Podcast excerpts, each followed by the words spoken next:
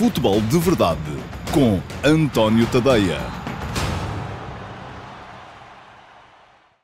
Olá, então, muito bom dia a todos e sejam bem-vindos ao Futebol de Verdade de terça-feira, dia 30 de março de 2021, um, dia em que Portugal vai fazer o terceiro dos seus três jogos neste período de menos de uma semana, uh, com que arrancou a fase de qualificação para o Mundial de 2022. Para já, para quem não sabe ou não se lembra, vitória por 1 a 0 Uh, em Turim contra o Azerbaijão, casa emprestada de Portugal, contou com o jogo em casa. Portugal provavelmente ainda vai ter que jogar a Baku uh, no seguimento desta fase de qualificação. Depois empata duas bolas em Belgrado com a Sérvia, um, naquilo que será um dos jogos com certeza definidores daquilo que vai ser a campanha de Portugal. Vamos ficar a perceber um bocadinho melhor hoje como é que este grupo pode vir a correr. Porquê?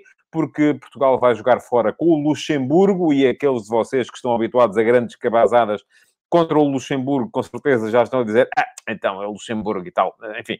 E eu também acho um bocado isso, quer dizer, mal seria que Portugal não saísse com uma vitória um, de mais, mais logo do, do, do Luxemburgo, um, mas o Luxemburgo, atenção, porque na primeira jornada não jogou, uh, porque há cinco equipas no grupo e, portanto, há sempre uma a folgar.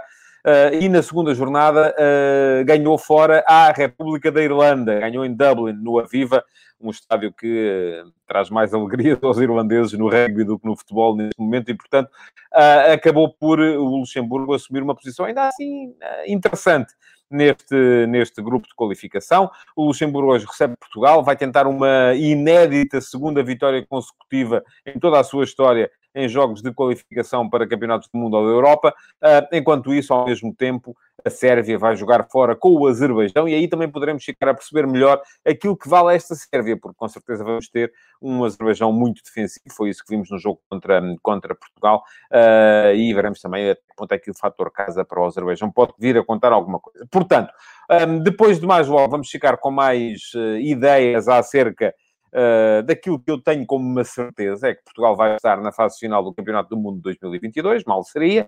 Eu recordo que desde 98 Portugal esteve em todas as uh, fases finais de todas as competições, campeonatos da Europa ou do mundo, não vai ser agora, com certeza, que vai ficar fora, uh, apesar das circunstâncias rocambolescas que rodearam o final daquele jogo na, em Belgrado contra a Sérvia, 2 a 2, com o tal golo do Cristiano Ronaldo, que a equipa de arbitragem não viu, na altura, viu depois, uh, já pediu desculpa, uh, mas uh, diz-me o Vasco Batista que estes jogos têm revelado que não há jogos fáceis, que as seleções pequenas estão muito organizadas.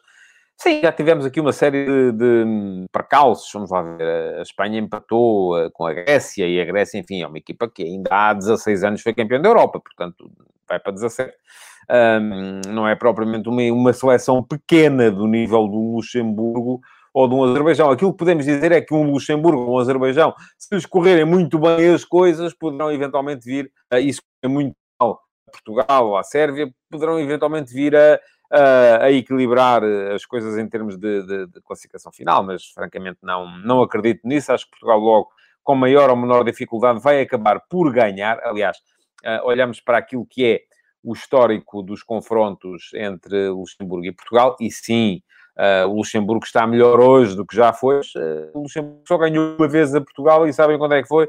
Foi em 1961. Jogo de estreia de Eusébio pela seleção portuguesa. O Luxemburgo ganhou por 4 a 2. Eusébio marcou um golo. Já o resultado estava em uh, 3 a 1 ou 3, 3 a 0, acho eu. E Eusébio na altura reduziu para 3 a 1. Um, depois ainda marcou o Iauca. Um, já dizia o Arthur Jorge, conforme me lembra, o correr é fixe. Hoje em dia já não há jogos fáceis e eu acredito que o Arthur Jorge já tenha dito isso há muito, muito tempo. Mas eu estava a explicar. O Luxemburgo só ganhou uma vez a Portugal e foi há 50 anos, ah, há 60 anos, peço desculpa, uh, ainda não estava cá. Uh, depois empatou uma vez com Portugal e foi em 91 uh, no jogo de estreia do Figo. Um, e uh, nos últimos 10 jogos Portugal ganhou todos, entretanto Portugal voltou a empatar, um, nesse, empatou nesse jogo de, de 91. O Luxemburgo nos últimos 10 jogos perdeu sempre. Uh, Diz-me o Tiago Ferreira da Silva, penso que Portugal há uns anos perdeu 2-1 ou empatou 1-1 com o Luxemburgo. Não, empatou 1-1 e não foi há uns anos, foi há, foi há uns anos. Foram, foi 30, mas portanto já foi há algum tempo.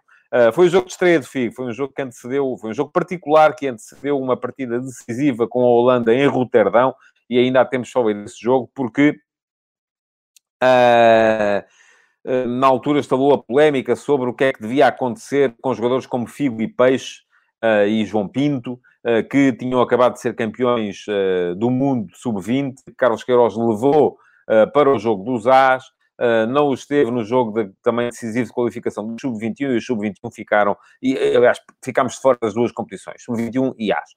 Bom, uh, nos jogos, uh, há cinco jogos consecutivos que o Luxemburgo não marca sequer um gol a Portugal. Um, o último que marcou até o deixou em vantagem, foi em 2012, marcou Daniel da Mota, que não tem nada a ver com o Dani Mota, que neste momento joga na seleção portuguesa de Sub-21, um, a não ser uma origem comum, que é a origem luxemburguesa. Uh, mas uh, uh, aquilo que nessa altura Daniel, Daniel da Mota, este sim da Mota, marcou um golo, colocou o Luxemburgo em vantagem frente a Portugal, 1 a 0.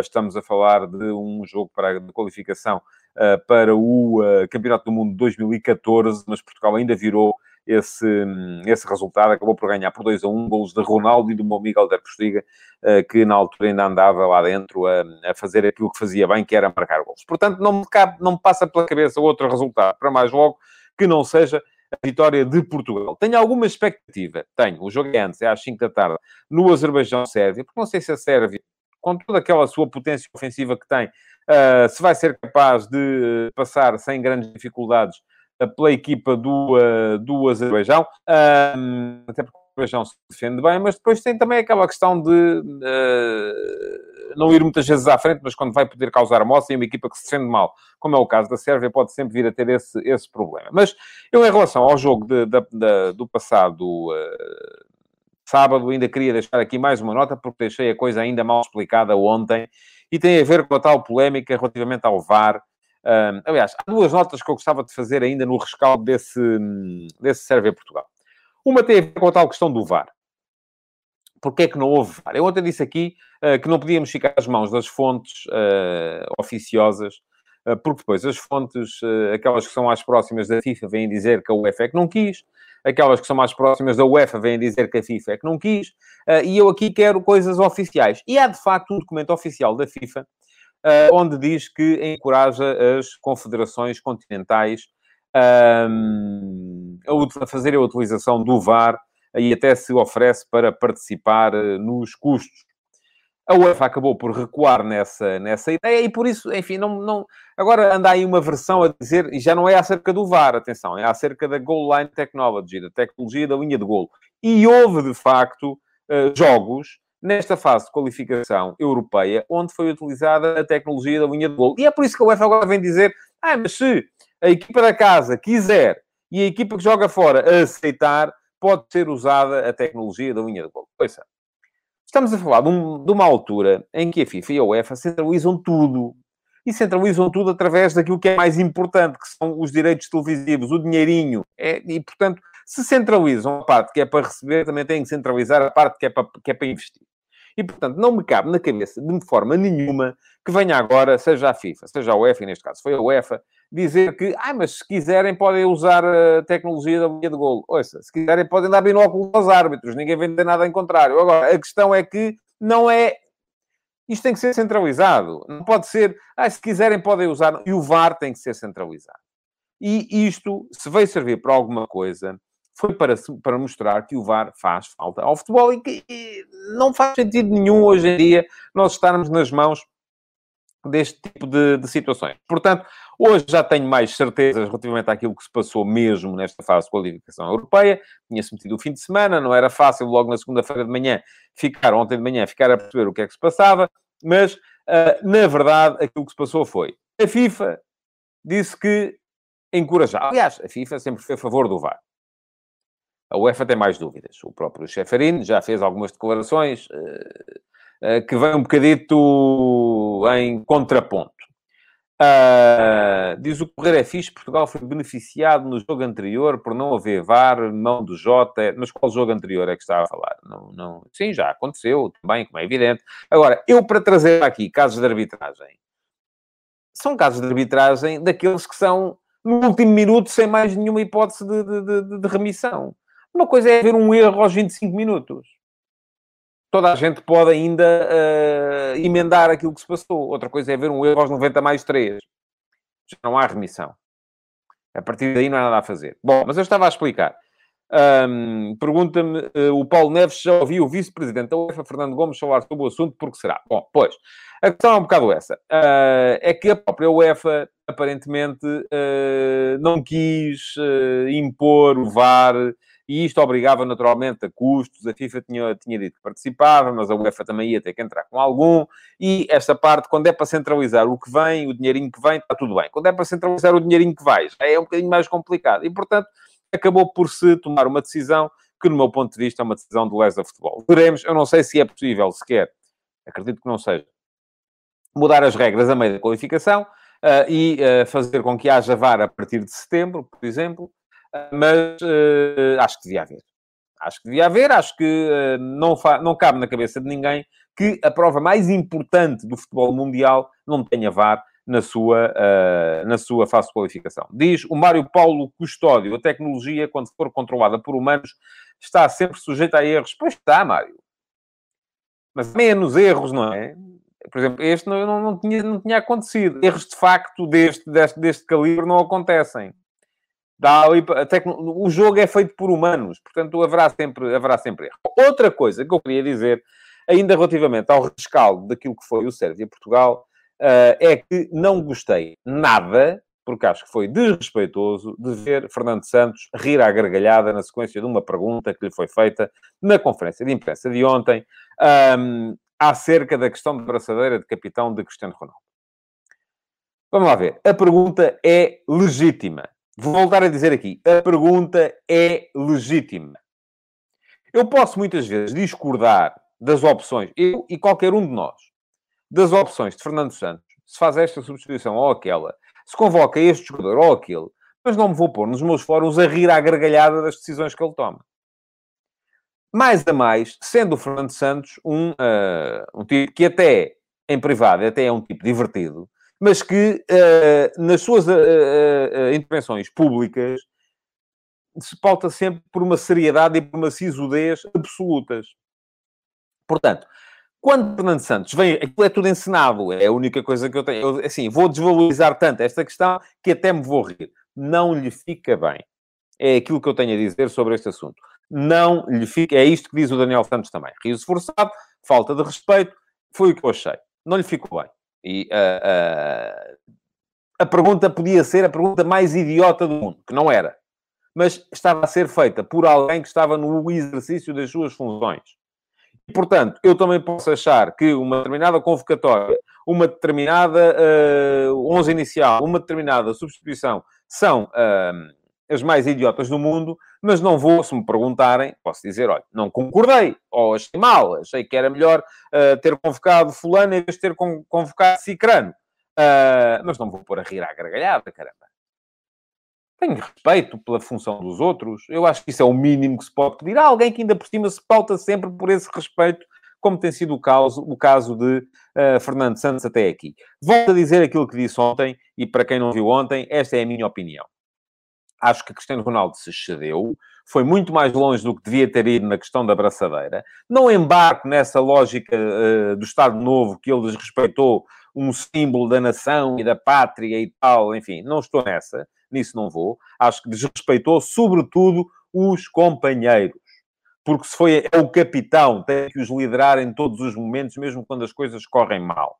E, portanto, nunca em momento algum passou sequer pela cabeça que Cristiano pudesse ser castigado um, Passou-me pela cabeça que se não houvesse uma, uh, uma conversa franca dentro do balneário entre todos os membros da equipa, e apareceu também o Ruben Neves ontem a dizer que não, que não houve conversa nenhuma, nem tinha nada a ver, também me parece que há uh, uh, aqui um bocadinho de, de desrespeito.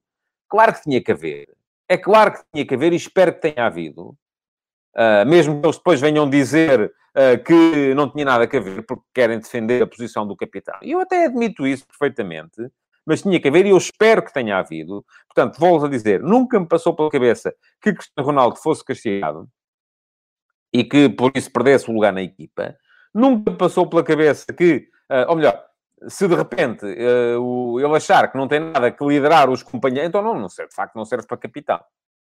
O capitão tem que liderar os companheiros. É só isso que está aqui em causa. Se de repente abandona os companheiros e vai embora, uh, e, e, então aí continua a ser um excelente uh, jogador da seleção, é ele e mais 10, porque é o melhor de todos, mas de facto tem que ponderar um bocadinho se serve para liderar os outros. Uh, porque ser capitão é isso, é ser superior aos outros em momentos de altíssima frustração. Portanto, a pergunta não era estúpida, a pergunta era legítima e não merecia que uh, Fernando Santos tivesse rido à gargalhada quando, lhe quando ela lhe foi colocada. Uh, agora, aquilo que eu acho é que Ronaldo não devia perder o lugar na equipa e devia, isso sim, explicar aos colegas, não é a mim, nem a si, nem aos jornalistas, nem a mais ninguém. É aos colegas. Por que razão é que os abandonou ali? E, se, e eles é que têm que perceber se ele continua a ser ou não uh, um líder, o líder aquele de que eles precisam.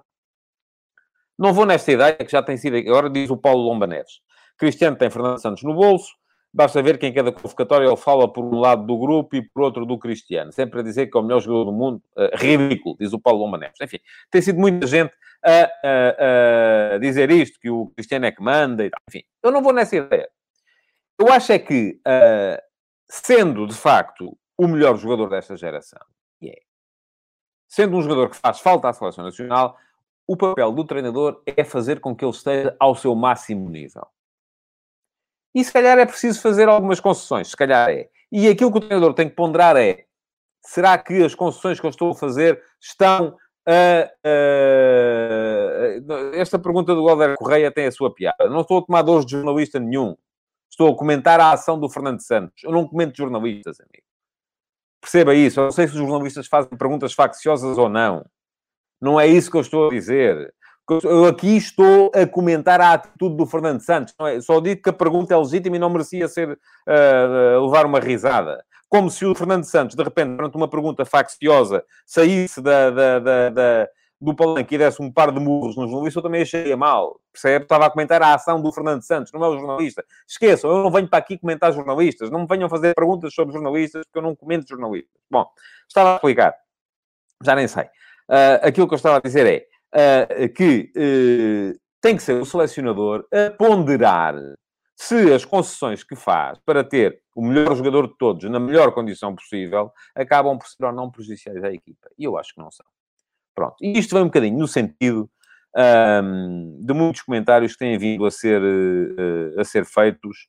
Uh, pronto, esta, aqui o Daniel Santos uh, vem-me falar de uma questão que eu, sim, concordo. Eh, se viu a peça do público sobre os livros do Ronaldo, apresenta números abaixo de Bruno Fernandes e Sérgio Oliveira. Sim, vi. Uh, calculei que assim fosse, estávamos a preparar uma peça também nesse sentido, não só em termos de seleção nacional, mas uh, em termos de uh, toda a Europa do futebol. Quem são os melhores marcadores de livros? ora bem, essa se calhar é uma das concessões que tem que ser feita. E é mal, no meu ponto de vista. Eu acho que o Ronaldo devia começar a ceder a vez na marcação de livros. Eu já o disse. Já o disse na transmissão em direto do jogo contra, contra a Sérvia. Já o tinha dito, só o erro no jogo contra o Azerbaijão. Mas a verdade é que se perguntarem ao Ronaldo o que é que ele acha, ele acha que deve ser sempre ele a marcar, porque ele acha sempre que o próximo vai correr bem. Aliás, houve uma peça também que saiu no, no, na imprensa internacional, em que vinha falar, inclusive, o terceiro guarda-redes da Juventus, uh, que dizia que nos treinos o Ronaldo mete-as todas lá dentro. Agora, a verdade é que não lhe tem saído bem nos jogos uh, a sério. E, portanto, convém começar a pensar um bocadinho nisso. Bom, um, porque as pessoas... Diz o Rui Souza, penso que está a valorizar demasiado a braçadeira. No momento de cabeça perdida, até poderia tirá-la para colocar depois, agora abandonar o campo antes do final nem parece de acordo com o caráter do Ronaldo, inadmissível. Volto a dizer, eu tenho ideia que o Cristiano Ronaldo não saiu do campo antes do final, uh, saiu do campo assim que o jogo acabou e foi-se embora e não, não, não fez aquilo que tinha que fazer, que era liderar os companheiros uh, nessa altura, que é de cumprimentar os adversários. Mas pronto. Isto sou eu, vejo por alguns valores de, de, de, fair play, que se calhar lá dentro depois a coisa não é bem assim, mas uh, admito. Vamos passar à frente e vamos começar a falar um bocadinho daquilo que muita gente quer, porque um, quem está de fora uh, está habituado ou a jogar FIFA na PlayStation, ou a jogar Football Manager na, uh, no computador, ou a fazer equipas para ligas de fantasy. Acha sempre que isto é tudo muito fácil, isto é tudo, é pá, a gente chega aqui, revoluciona isto tudo, mete os miúdos todos e ganha. Daqui a três anos somos campeões do mundo. Pronto. Bem assim.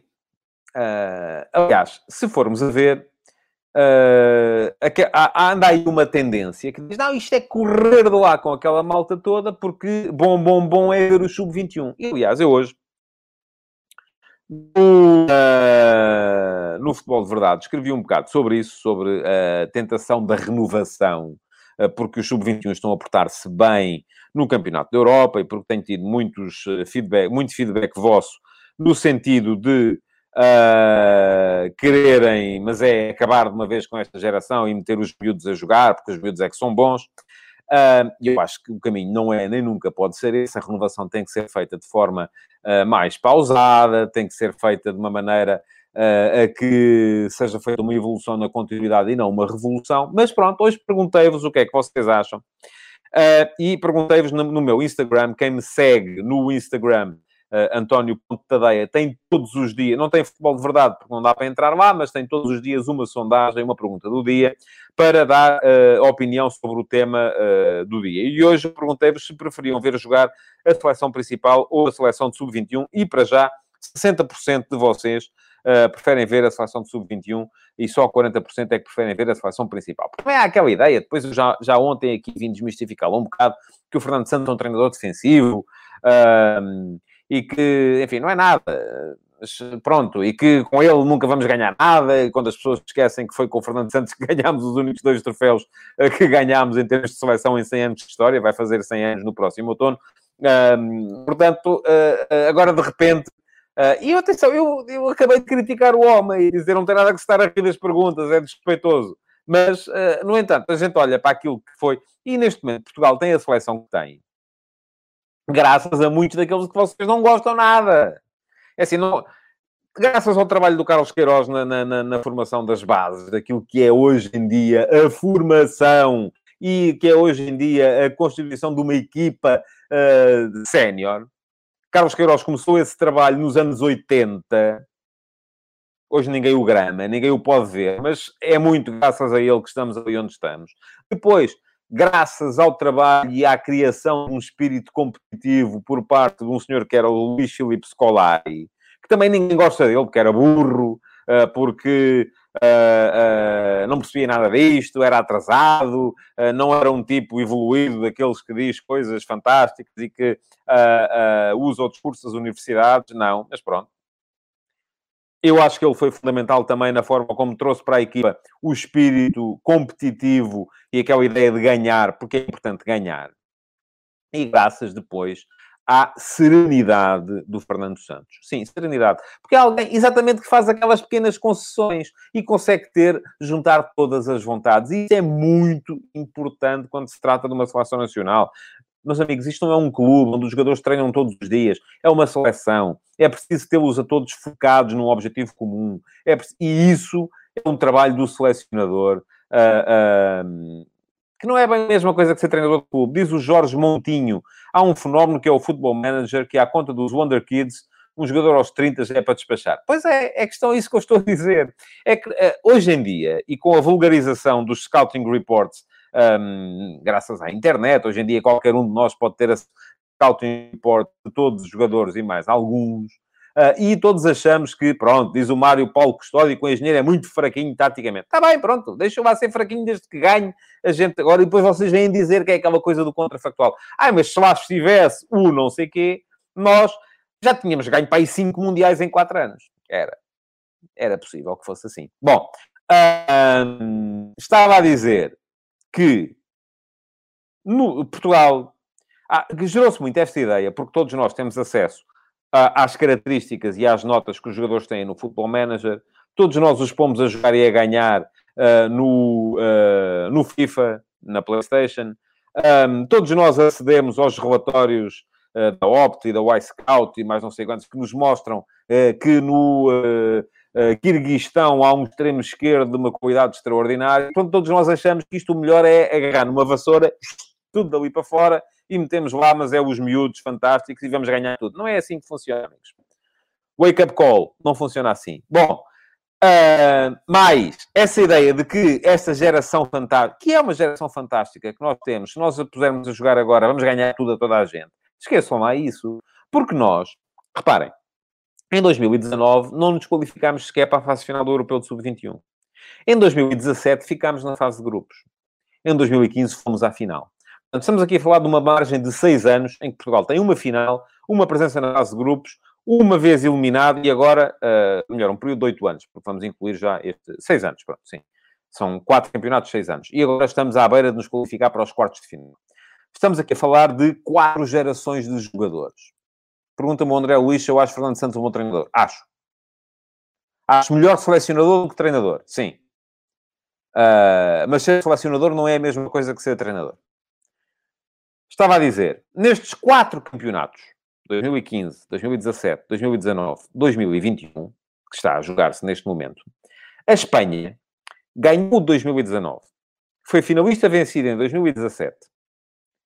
Uh, enfim, não esteve no 2015. Está bem lançado em 2021 e ganhou 2013 e ganhou 2011. Então, se nós temos uma geração do caneco, o que é que podem dizer os espanhóis? Que neste período, em uh, cinco campeonatos, e não estou a contar agora aqui o de 2021, ganhou três e foi uma vez à final. Mais uma vez à final. Não é?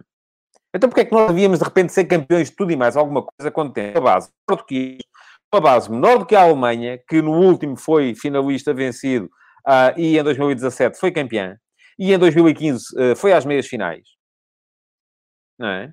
Quando somos melhores do, do que todos os outros, de repente. Não, as coisas têm que ser feitas de forma tranquila, evolutiva, e não pensem nem por um instante que as, uh, a evolução não está a ser feita. Reparem, no último ano civil, portanto, estou a falar dos jogos da seleção principal de Portugal. Um, pronto, diz o Zé Gaspar que a sorte do Fernando Santos foi ter a espinha dorsal do Sporting e o talento e a experiência do Ronaldo, Pepe, Bernardo Silva, André Gomes, Quaresma ou Moutinho. Pronto, está bem. Os outros não. Os outros lá fora que ganham é porque inventam tudo e os jogadores emprestam. Só quando chegam à mão deles é que ficam muito bons. E, mais, e os outros antes, aqueles selecionadores, aqueles que foram selecionadores de Portugal, a seguir à geração de Portugal que foi campeão do mundo sub-20 em, em, em 89 e 91, não ganharam porque, pronto, não calhou, porque devia, devia estar lá um treinador mau, com certeza, ou um muito bom nos outros lados. E a dizer, desde 2000, um, no último ano civil, portanto, todos os jogos foram nos últimos 12 meses pela seleção principal, Fernando Santos convocou 38 jogadores. Destes 38 jogadores, só 6 têm mais de 30 anos hoje. Portanto, se calhar alguns até na altura não tinham. Estou a falar de António Lopes, que tem 30 anos agora. Rui Patrício, 33, portanto, dois são guarda-redes. Luís Neto, 32, foi convocado agora por uma emergência, porque senão nem, nem lá estaria, com certeza, e seria menos um. Pepe, 38. João Moutinho, 34. E Ronaldo, 36. Portanto, não sei quem é que vocês querem correr deste lote. Vejam lá, são têm mais de 30 anos. Pronto. Agora, podemos chegar aqui a outra conclusão. Ah, mas não estamos a aproveitar os miúdos que saem das extraordinárias seleções de sub-21, que já vimos, não são tão extraordinárias assim, ah, porque fomos finalistas vencidos em 2015 e naquela altura, é preciso dizê-lo, tínhamos a melhor equipa desse campeonato da Europa. Ah, ah, em 2017 ficámos pela fase de grupos, em 2019 fomos eliminados pela Polónia no play-off e nem sequer à fase final do campeonato fomos. Bom, Uh, temos neste lote de 38 jogadores que está na seleção principal, 18 com menos de 26 anos. Portanto, são 18 que são um, desta geração, destas gerações uh, de, uh, que estiveram nas, nas seleções de sub-21 desde 2015 para cá. Além disso, ainda além dos 18 que estiveram nestas seleções de sub-21, Ainda há a acrescentar o, o João Palhinho e o Domingos Duarte, porque não, uh, enfim, escaparam ao crivo e não andaram nas seleções de sub-21. Uh, eh, mas pronto, lá chegaram à principal também, porque entretanto progrediram. E o Nuno Mendes, que ainda é júnior. Portanto, vamos lá ver. Portugal tem neste momento, no seu lote habitual de convocados, uh, os seguintes jogadores com menos de 26 anos, nos que foram convocados nos últimos, uh, no último civil. Silvestre Varela, guarda-redes, 26 anos, ainda não jogou. João Cancelo, defesa lateral, 26, uh, 26 anos, 25 internacionalizações. Nuno Mendes, 18 anos, duas internacionalizações. Rubem Dias, 23 anos, 26 internacionalizações. Domingos Duarte, 26 anos, duas internacionalizações. Ruben Semedo, 26 anos, três internacionalizações. Bruno Fernandes, 26 anos, 27 internacionalizações. João Palhinha, 25 anos, duas internacionalizações. Ruben Neves, 24 anos, 19 internacionalizações. Renato Sanches, 23 anos, 23 internacionalizações. Bernardo Silva, 26 anos, 53 internacionalizações. Diogo Jota, 24 anos, 11 internacionalizações. Rafa, ah não, Rafa já tem 27. Uh, ah, Pedro Neto, 21 anos, duas internacionalizações. André Silva, 25 anos, 38 internacionalizações.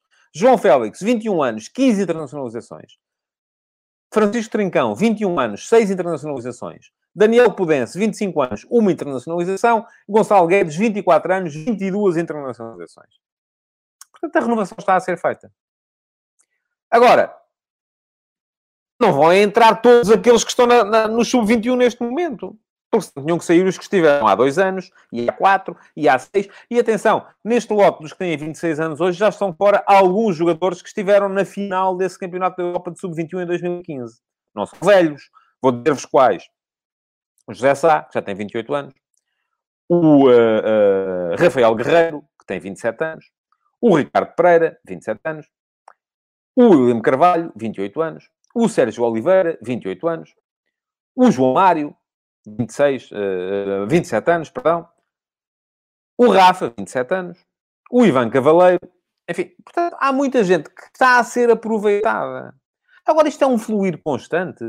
Não, temos que resistir à ideia de que, uh, de repente, pegamos numa vassoura, corremos lá com esta gente toda e temos lá os miúdos todos. Não, eles têm que ser integrados. E é para isso que é importante, lá está, lá estarem os mais velhos, para os integrarem, para explicarem como é que aquilo funciona, mas também é importante que os mais velhos depois tenham o tal, a tal capacidade de liderança que, volto a dizer, o Cristiano não demonstrou naquele final do jogo eh, contra a Sérvia. Mas enfim, isso são águas passadas, já passou. Para já, aquilo que é importante percebermos é como é que se vai portar a Seleção Nacional mais logo.